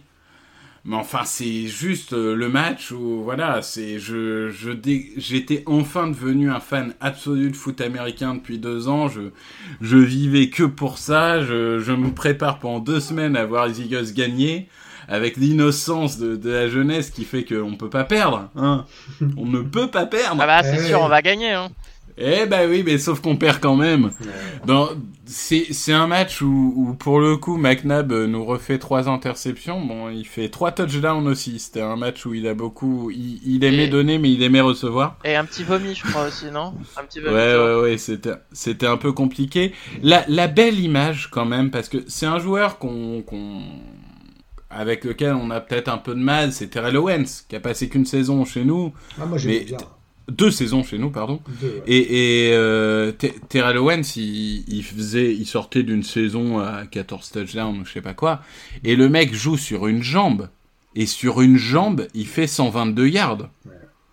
C'est quand même un receveur qui fait 122 yards sur une jambe, c'est quand même assez incroyable. Mm. Et bon, bah voilà, c'est un match où on se défend, jusqu'au bout c'est serré, bon finalement on le perd, et, et ça rend d'autant plus... Euh, savoureuse la victoire de 2017, une sorte de vengeance 13 euh, ans après. Et c'est vrai que c'est un peu le, le, on va dire, l'apogée de, des, des Eagles perdants magnifiques, comme, Ouais. euh, comme certains les aiment. C'est, ces perdants magnifiques de l'époque Andy Reid. Voilà, c'est, pas catastrophique, hein. c'est un beau match, euh, c'est un beau combat. On le perd avec des honneurs, mais on le perd, et puis euh, finalement, on, on se rend pas compte qu'on va devoir attendre 13 ans pour y retourner. Parce que je veux dire, la NFL c'est comme ça. Moi, moi je vois quand je fais les bilans des saisons sur Touchdown Actu, finalement, une équipe qui est à 11-5, on dit qu'elle a réussi sa saison. Une équipe qui est à 8-8, on dit qu'elle l'a loupé. Et quand tu regardes en détail, t'as quatre actions qui décident de, de 5 victoires. C'est, c'est la NFL tellement volatile. On n'a pas 82 matchs, on en a 16. On n'a pas des séries de 7 en playoff, on en a qu'un. Et on donne tout ce qu'on a. Et franchement, ce match-là, j'en garde un bon souvenir euh, maintenant qu'on a gagné un Super Bowl, on va dire, parce que ils ont tout donné. Voilà. C'est, les Patriots étaient trop forts. La gestion de l'horloge dans le quatrième quart-temps. euh, Oui, mais enfin, la gestion d'horloge, euh, il y a un moment, c'est, c'est quand tu perds 24-14, euh, ton horloge, euh, je suis désolé, mais c'est, c'est bien de, la- de la gérer, mais bon, tu Ah, t'essayes de jouer avec tes forces. Ouais, mais. Ouais, mais c'est pas, c'est pas la pas assez 2020. Tu, tu remontes pas tout le terrain avec des passes de 20 yards. Enfin, la, la course fait partie intégrante de la NFL de l'époque. C'est, tu joues sur tes forces. Il, il donne le ballon à Westbrook en disant il peut faire, euh, il peut faire quelque chose. Bon, finalement, euh, la, l'étincelle ne vient pas. L'action elle fait que 4-5 yards et, et ça passe pas. Mais de toute façon, j'ai revu le match en entier pour le coup celui-là et. euh, et je pense qu'il y a un moment, il faut dire, ils étaient plus forts, quoi. Ils étaient mieux organisés, ils étaient, euh, pour le Ouais, coup, euh, pas trop. T'as, t'as des regrets, t'as les boules parce que tu te dis que t'es pas si loin, mais, mais finalement, ouais, tu, tu y es pas, quoi. Tu, tu y es pas et tu peux pas, tu peux pas, tu peux pas gagner. Mais d'ailleurs, moi, mon mau- mauvais souvenir qui vient est, est lié à, ce- à ce match-là, mais sans l'être, parce qu'en fait, c'est un peu un sentiment ambivalent. C'était euh, sur l'instant un soulagement et après coup euh, un déchirement. Et c'est une façon en fait de rendre hommage euh, à Andy Reid. Quand je vais parler maintenant de, de ma déception, c'est je me souviens de bon, t'as pas de la Dream Team ce- cette saison à 8-8, euh, Loïc. L'année d'après, ça se passe très mal. T'es éliminé des playoffs tout de suite. Tu fais 4-12, hein, je crois, si je dis pas de Ouais, bêtises. ouais, et Reid. Andy Reid se fait virer. Euh, et, en fait, je, suis content parce que je me dis, il nous fera pas gagner le Super Bowl. Je me souviens, mon premier sentiment, c'est ça. C'est bon, bah voilà, allez, on passe à autre chose. Euh, ras-le-bol, alors que en fait, c'est un caprice d'enfant gâté. Parce que comme vous l'avez dit, déjà rejoindre le Super Bowl, c'est hyper compliqué. Le gagner, c'est encore plus compliqué. Aller en playoff, c'est difficile. Et on y va tout le temps, en fait. Et donc, on supporte pas ce 4-12. Et, et, et ce 4-12, c'est la goutte d'eau qui fait déborder le vase. Euh, après des années de, de, de, de, frustration, de non-Super Bowl. Mais en fait, le bilan d'Andy Reid, il est magnifique. De 99 à 2012. Il est, euh, bien sûr qu'il manque cette victoire au Super Bowl. Peut-être qu'on aurait pu en jouer un deuxième. Au moins les deux sur les, les finales de conférence, voire trois. Mais, mais aujourd'hui, j'en parle. Euh, Reid, voilà, c'est euh, vraiment la fin d'une ère euh, qui sera chaotique par la suite. Et ça, je laisserai à Loïc le soin d'en- parler parce que c'est là où on se rejoint. Je voulais en faire, en fait, faire le préquel de ce qu'il va nous dire euh, sur l'ère suivante et un moyen de rendre hommage à Andy Reid et de, de relier à 2000 euh, à 2020 et vous dire que j'étais très heureux de sa victoire au Super Bowl cette année avec les avec les Chiefs. Euh, très heureux euh, parce que les euh, d'avoir fait confiance euh, à Patrick euh, à Mahomes alors que c'était peut-être pas si évident alors qu'il avait quand même un bon quarterback euh, en place bien solide. Euh, je trouve que ce gars-là euh, connaît le football comme peu de coachs connaissent le football. Ce gars-là a été inspirant pour beaucoup de coachs dont le nôtre dont Doug Peterson qu'il y a allez, j'allais dire la moitié des coachs aujourd'hui qui se revendiquent de l'héritage d'Andy Reid j'exagère mais il y a quand même beaucoup Pas beaucoup d'héritage pour un mec qui est encore sur le terrain vous voyez, c'est comme si on parlait d'un grand poète, d'un grand peintre, d'un grand euh, réalisateur, mais euh, souvent c'est après leur mort. Tu vois ce que je veux dire? Lui, il, marque la NFL, les coachs de la NFL de son vivant, et il est le dernier vainqueur du Super Bowl. Et ce gars-là, on l'a eu. Il nous a construit des équipes phénoménales. Donc, j'en parle aujourd'hui comme d'un mauvais souvenir de cette séparation, parce que c'est un moyen de lui rendre hommage sur ces 13 saisons absolument dingues euh, où il y a eu beaucoup d'émotions. Et finalement le foot comme vous l'avez dit comme ça joue à une action euh, le bilan ça veut tout dire et rien dire. Bah, c'est un moyen de, de, de parler de d'Andy Reid en lui rendant hommage parce qu'il apporte, il a apporté beaucoup aux Eagles de Philadelphie. Il a formé des joueurs qui auraient sans doute pas eu les mêmes résultats euh, s'ils n'étaient pas sous ses ordres. Des plans de jeu qui ont révélé des garçons comme Westbrook, tu vois, ça rejoint. C'est un moyen pour. J'avais bien vu ce que vous aviez mis, un moyen de faire le lien, vous voyez, un lien même entre tout ce qu'on a évoqué. Et, euh, et je trouve que cette victoire au Super Bowl cette année, je vais aller loin là c'est un peu celle euh, de nos Eagles aussi, un peu quelque part, parce que le voir soulever euh, un Super Bowl, c'est légitime. C'est triste que ce soit pas avec nous, mais c'est avec un gars qui a été formé à l'école en direct. Ouais, moi je, je suis tout à fait d'accord avec ça. C'est, je crois que c'est le seul Super Bowl où j'ai vraiment supporté une équipe. C'est-à-dire mm. qu'à part les Eagles, c'est, c'est la première fois dans un Super Bowl que j'avais vraiment une équipe euh, où je voulais qu'elle gagne. C'est c'est un tel plaisir de voir enfin Andy Reid récompensé. Il est, je crois, le sixième coach le plus victorieux de, de l'histoire de la NFL. C'était extraordinaire. C'est la, séparation, c'est une séparation d'enfants pour y gâter. C'est ah ouais, mais tu nous as pas fait 12-4 alors que 10 saisons d'avant on a fait 12-4. Oui, mais bon, il y a un moment. Non, j'exagère, j'exagère. Je vois, je vois Loïc. Non, mais t'étais qui commence à. Ouais, non, non, voilà. oui, c'est une fin de cycle. Si non, tu mais prends les 4 dernières années sous Andy Reid, la saison 2010 avec Vic qui fait un truc incroyable, c'était un peu l'anomalie. Puisque les dernières saisons. Oui, je suis hein. d'accord. Non, mais c'est pour ça que je te dis.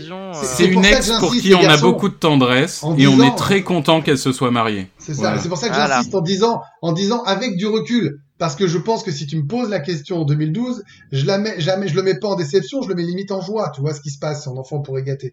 Et c'est pour ça que la maturité, les 8 ans et tout ce qu'on voit les années d'après, font qu'on se rend compte que ça reste des beaux souvenirs et que cette séparation peut être quand même un déchirement. Mais c'est surtout un moyen de lancer Loïc sur euh, une de ses déceptions, une des choses qu'il a pas aimé. C'est l'après, Andy Reid. Ouais, c'est c'est pas les, les, les deux premières années ça allait franchement puisque sous Chip Kelly les bilans étaient bons quand même. Les gens ont tendance à un peu oublier que il a, enfin, les Eagles ont dû faire deux saisons avec deux victoires les deux premières années, donc euh, gagner 10 matchs sur NFL, euh, enfin, c'est pas évident, c'est compliqué. Chaque année, c'est un combat. Mais c'est surtout le fait qu'il soit devenu aussi general manager. Eh oui. En 2014, où là, euh, enfin, on avait, on a vécu une, une intersaison, en tout cas sentimentalement, très très compliquée. Parce que déjà, l'année d'avant, il y avait eu le, le cut de, de John Jackson, mais là, il trade le Sean McCoy contre Kiko Alonso. Il signe de Marco Murray en provenance des Cowboys alors qu'il était, euh, était rincé. Et euh, il trade Nick Foles pour Sam Bradford euh, qui, était blessé chaque année. c'est sans fin quoi. Puis pareil, Jeremy McLean au final à la fin de la saison il part gratuitement. Euh, après, on apprend que les relations avec les joueurs, c'est n'importe quoi. Ça a été vraiment euh, très très compliqué. Parce que justement, en tant que coach, il a eu des bons résultats au final. Il a réussi à, la première saison, il gagne la division. La deuxième, il est, il est très bien parti aussi. Puis la fin de saison, il. Bah, c'est une cata, on perd tout à la fin. À la fin, ouais, mais tu finis quand même avec un bilan de 10 victoires, 6 défaites, je oui, crois. Mais tu dois, oui, mais tu dois faire 13-3. Tu dois faire 13-3, Loïc. Ouais, mais après, tu vois, c'est quand même 10 victoires. Tu vois, quand ton, tout tourne euh, à l'envers et que tu finis avec 10 victoires, tu te dis quand même, c'est pas non plus un, guignol comme coach. 10 victoires avec Marc Sanchez. Euh, ouais, en plus, avec Marc Sanchez, ouais. Et euh, non, non, au final, c'est vrai que c'est une saison qui laisse un goût amer. Surtout du fait, comme on l'a déjà évoqué, tu passes de Jeremy McLean, de Sean Jackson et, et le Sean McCoy à de Marco Murray, Riley Cooper et je sais plus quel autre guignol on avait en receveur. Non, mais il a tué l'équipe en, en 12 mois. Et il a tué l'équipe en 12 mois. Il a tué l'équipe, oui, mais en même temps, tu te rends compte qu'au final, ces décisions-là, même si elles ont été mauvaises, après, ça a permis la reconstruction avec Howie Roseman et Doug Pederson. Et euh, même si tu as eu des choix bidons comme Byron Maxwell ou Tito Alonso, faut pas oublier que sans ces joueurs-là, tu ne fais pas le trade avec Miami en 2016 et tu ne peux pas avoir Carson Wentz derrière. Donc, euh, hmm. moi je vois, le, je vois du positif dans le négatif de cette saison-là. Ouais, ouais. Si, si, si Serial Killer avait pas fait un meurtre de plus, on l'aurait jamais arrêté. Oui, bah, c'est bien qu'on l'ait arrêté, mais enfin, il y a un moment, ça aurait été bien aussi qu'il tue personne, quoi. Enfin, non, mais, cette euh, logique, je la trouve terrible. Attends, mais le, mec, moi, je lui pardonnerai jamais, dit Sean McCoy contre Kiko Anzo, mais, enfin, je veux dire, je suis d'accord avec toi, sur les deux premières saisons, c'est pas si mauvais que ça et qu'on lui tombe dessus alors qu'il a fait ce qu'il a pu et plutôt bien avec ce qu'il avait. Mais il a, tué l'équipe en, en, une année euh, en prenant que des mecs qui acceptaient de boire ses smoothies et en prenant Demarco Murray qui était un mec. Mais Demarco Murray, il ne fitait absolument pas au système. C'est, c'est pas contre joueur. Limite, c'est pas contre joueur. Il a été performant dans d'autres systèmes. Mais juste, Demarco Murray, il allait tout droit. Enfin, je veux dire, il savait pas euh, droite-gauche, il connaît pas, il va tout droit, d'accord? Nous, on, on, était dans un système où on avait besoin d'un Dishon McCoy, un mec électrisant qui va à droite, à gauche, qui bouge, qui machin. Tu te sépares de, de Dishon McCoy pour récupérer un cas social, et derrière, tu dis, euh, je prends des Marco Murray et je vais lui faire faire du droite-gauche. Non, mais il y a un moment, non? Enfin, il a fait n'importe quoi. Il a fait n'importe quoi. Il a et fait il est en train de quoi, ouais, détruire mais, euh, UCLA derrière. Moi, moi j'ai la double couche. Parce qu'en plus d'être supporter de Eagles, je suis supporter de UCLA. Et derrière, il est, devenu, euh, il est devenu coach de UCLA. Il est en train de me détruire mon université en plus. Mais comment les gars peuvent encore vouloir lui faire confiance? Parce qu'à un moment, on peut peut-être que d'autres vont s'en apercevoir que ça marche pas. Parce qu'en universitaire, il avait toujours été euh, Oui, mais là, plutôt victorieux. Je veux dire, euh, à ce moment-là, Björn Borg gagnera plus Roland Garros, tu vois. Ouais, ouais, bah écoute, Bah, euh, fait, des, je- des clubs dysfonctionnels, on en connaît. Pourquoi les Redskins, ils sont restés avec euh, Snyder et, ce- et son crew pendant des années? Pourquoi Ouais, ouais, euh, ouais. les Giants, ils sont restés avec du Gettleman Enfin, il y a un moment, les équipes dysfonctionnelles sont dysfonctionnelles. euh, En fait, et eu- UCLA fait partie des équipes dysfonctionnelles. Il y a eu un tournant dans sa carrière, c'est justement quand il a été nommé general manager Il a Oui, sûr, Eagles, tué. où là, c'est parti, mais n'importe comment, que ça soit la, la saison 2015 où il se fait virer à un ou deux matchs de la fin.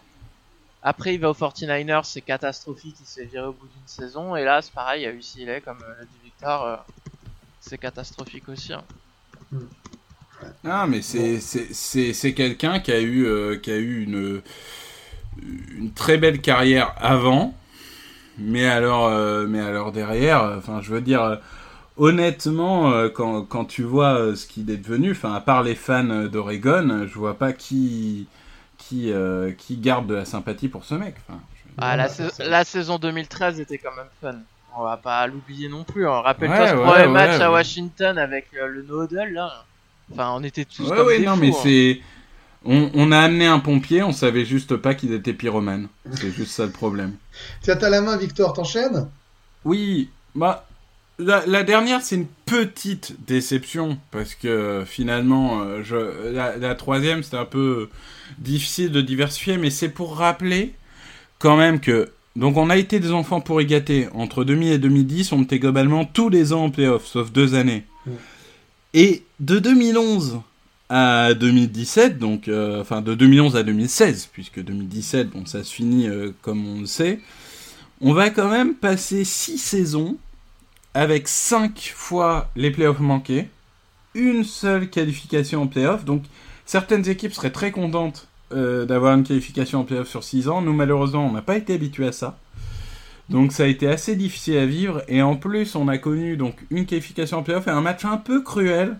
Moi je, le ressens comme ça. C'était face aussi, euh, sous Chip Kelly du coup, hein, euh, puisqu'on on en parlait.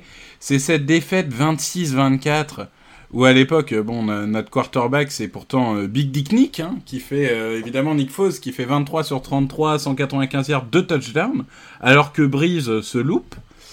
Mais, euh, mais bon, c'est, on n'arrive pas à, on pas à concrétiser nos occasions. Encore une fois, comme face aux Panthers, on fait deux turnovers qui sont terribles et qui globalement nous, nous coûtent match. En plus de souvenir, Mark Ingram nous marche un peu dessus. Et, et c'est un match, euh, disons que c'est un match qui pourrait paraître anodin dans une autre période, mais dans une période où on n'allait plus du tout en playoff. Euh, se retrouver en plus à 5 minutes de la fin, on repasse devant 24-23, on y croit vraiment. Et sur le retour de kick-off, c'est vraiment ce moment-là qui m'a marqué. C'est Darren Sproles qui à l'époque te Saints, hein, toujours l'histoire qui se répète. Darren Sproles fait un super retour de 40 yards. Et Carrie Williams, hein, un de nos, nos fameux, fabuleux joueurs de l'époque, se dit Ah tiens, alors qu'il est taclé, enfin il est contenu, je vais lui prendre son casque. Donc à partir du moment où il lui prend son casque, bah, 15 yards. dans, Euh, dans euh, une situation un peu difficile, ils se retrouvent dans une situation où ils ont quasiment plus, alors j'exagère un peu, mais ils ont quasiment plus qu'à qu'à taper le, le feed goal. Donc voilà, c'est c'est un moment un peu, euh, Ouais, c'est un moment un peu compliqué parce que c'est un match qu'on peut qu'on peut gagner. On passe vraiment pas loin et on avait un peu besoin de ça après des années un peu compliquées et, et finalement on perd cruellement euh, sur un feed goal à la dernière seconde. et- C'est surtout l'adversaire parce que je crois que les Saints avaient jamais gagné un match de playoff à l'extérieur, hors dôme. Et euh, là, bah, tu deviens la première équipe à paumer contre eux. C'est un, match où on aurait mis beaucoup de sous euh, en pariant sur une victoire. euh, je, je peux vous dire que j'aurais pu y aller. Hein. Alors moi, je me souviens que je m'avais fait de l'argent sur ce match puisqu'ils avaient mis que euh, les Eagles étaient favoris de 8 points. Mhm. Donc moi, je voyais les Eagles gagner, mais pas par 8 points. Euh, on est en playoff quand même. euh. Les Saints c'était une bonne équipe, donc euh, Ils avaient un meilleur bilan que nous. Hein. Bon après dans une division qui était bien différente. mais- Ouais, la division était dingue. Eh les gars, il me reste un mauvais souvenir, mais je suis pas sûr que vous l'ayez vécu. Je sais même pas si vous étiez nés. Ouais. ah bah, vas-y. À mon avis on était nés, mais vas-y essaye. Bon, euh, c'est la transition 95-96 pour deux raisons. Euh, on est en 95, c'est Railroads qui prend le, le- le coaching de, de l'équipe. Euh, Jeff Frelury est propriétaire des Eagles depuis un an à ce moment-là. Euh, et c'est Randall Cunningham qui est le quarterback des, des Eagles de Philadelphie. Vous savez quand même que j'ai beau adorer Randall Cunningham, mais c'est un gars qui m'a fait aimer la NFL et les Eagles en particulier. J'ai découvert en préparant le podcast que son maillot n'était pas retiré du côté des Eagles. J'étais persuadé qu'il avait son Ah oui 12 qui était retiré, mais le 12 de Randall Cunningham n'est pas retiré. Voilà, C'est incroyable ça. malgré les qualifs euh, en playoff et je crois les 4 Pro Bowl, euh, je veux pas dire de bêtises. On n'a pas tant que ça quand même, tu vois, des gars qui ont, des stats. Non mais il y a forcément une raison derrière, c'est pas possible. Je sais pas trop, euh, je vois pas pourquoi Ah ouais. son départ aux Vikings pourrait. euh, ou peut-être parce qu'il a joué un peu pour les Cowboys. Peut-être parce qu'il a joué pour les Cowboys. je Ouais, sais je- pas. Mais bon, déjà, anomalie, vous partagez ce, ce- ce désaccord quand même. Le 12 devrait être Ah, retiré. Ah ouais, en effet, il est pas Ah bah oui. ouais. Ah non, il est pas Ah ouais, c'est scandaleux. Et, je l'ai découvert, j'étais persuadé qu'il l'était. Hein. Et là, en découvrant la liste des maillots retirés, donc ça, c'est un vrai coup de gueule euh, découvert. Et donc, je vous ramène en 95 parce que, ouais, il est moins moins efficace, mais c'est encore un bon quarterback. Il y a eu quelques blessures. Et donc, euh, Railroads prend la, la- la direction des, des Eagles. Euh, on démarre lentement, on perd euh, beaucoup de nos premiers matchs. Je, je crois que ça commence mal. Alors, moi, je, je peux pas, j'ai pas Internet à l'époque, hein, donc je découvre tout en décalage, quasiment d'une semaine. Hein. Rendez-vous compte, c'est quand euh, euh, il y a un magazine qui existe, s'appelle Sport Action à l'époque aussi, qui me permettait de suivre euh, le, le. Il y a même quasiment un mois de décalage pour avoir les résultats. hein. Après, il faut appeler les audiotels. Donc, euh, c'est quand même un temps que les moins de 20 ans ne peuvent pas connaître. Et donc, tu démarres, ta saison euh, commence mal, et puis tu te mets à, gagner, et puis tu finis à 10-6. Tu pars au playoff, t'exploses les Lions. Tu fais un gros match contre les Lions. Alors, j'ai retrouvé des VHS, des cassettes de ces matchs-là. Mais une fois de plus, faut bien vous rendre compte que je le vis pas en direct comme on le vit aujourd'hui. Euh, c'est, tu, vois les matchs deux, trois mois après quand tu te fais euh, importer des cassettes VHS. Et puis il y a euh, une- la défaite contre les Cowboys. Donc là évidemment on n'aime pas perdre contre les Cowboys. Donc c'est un double double mauvais souvenir.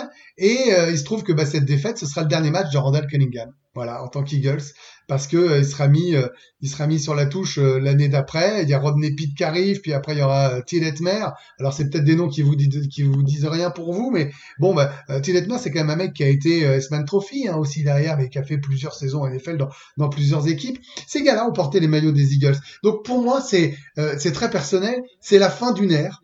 Euh, comme dirait Joey Tribbiani dans Friends, this is the end of an area avec la, le, le départ de Randall Cunningham. Et, et je rajoute l'année 96 parce que c'est cette année-là que les Eagles changent d'uniforme, que la couleur euh, euh, verte, euh, on va dire un peu flashy, un peu vert clair disparaît pour un, un vert euh, plus nuit, euh, le midnight green comme disent les Américains, qui est très beau. C'est pas une question, c'est toujours, c'est juste que c'est toujours émouvant un changement d'uniforme. Et quand t'as grandi et que tu t'es mis, tu t'es pris d'affection pour une équipe, entre autres parce que tu trouvais leur maillot super beau, et ben ça m'avait euh, mis un petit coup au moral. Donc voilà, ce sont euh, des anecdotes et des souvenirs très personnels, mais cet enchaînement 95-96, euh, qui derrière en plus te permettent pas avant 99 et l'arrivée d'Andy Green de, de vivre des belles saisons, parce que les, les saisons sont pas belles, les campagnes 97-98 sont des 3-13, euh, enfin t'es pas bien quoi, 6-9-1, euh, c'est vraiment des, des moments pas terribles. euh, et ben voilà, c'est euh, comme tu l'as dit, on est des enfants pourri gâtés parce eu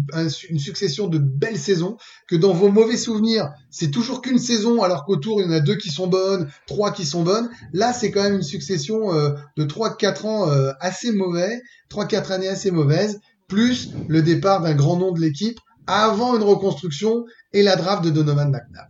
Voilà. Mais là, évidemment, ça vous parle pas. Vous rebondissez pas parce que là, évidemment. Non, mais après, pour rebondir ce qu'on te dire, c'est vrai qu'en tant que fan des Eagles, on est très exigeant.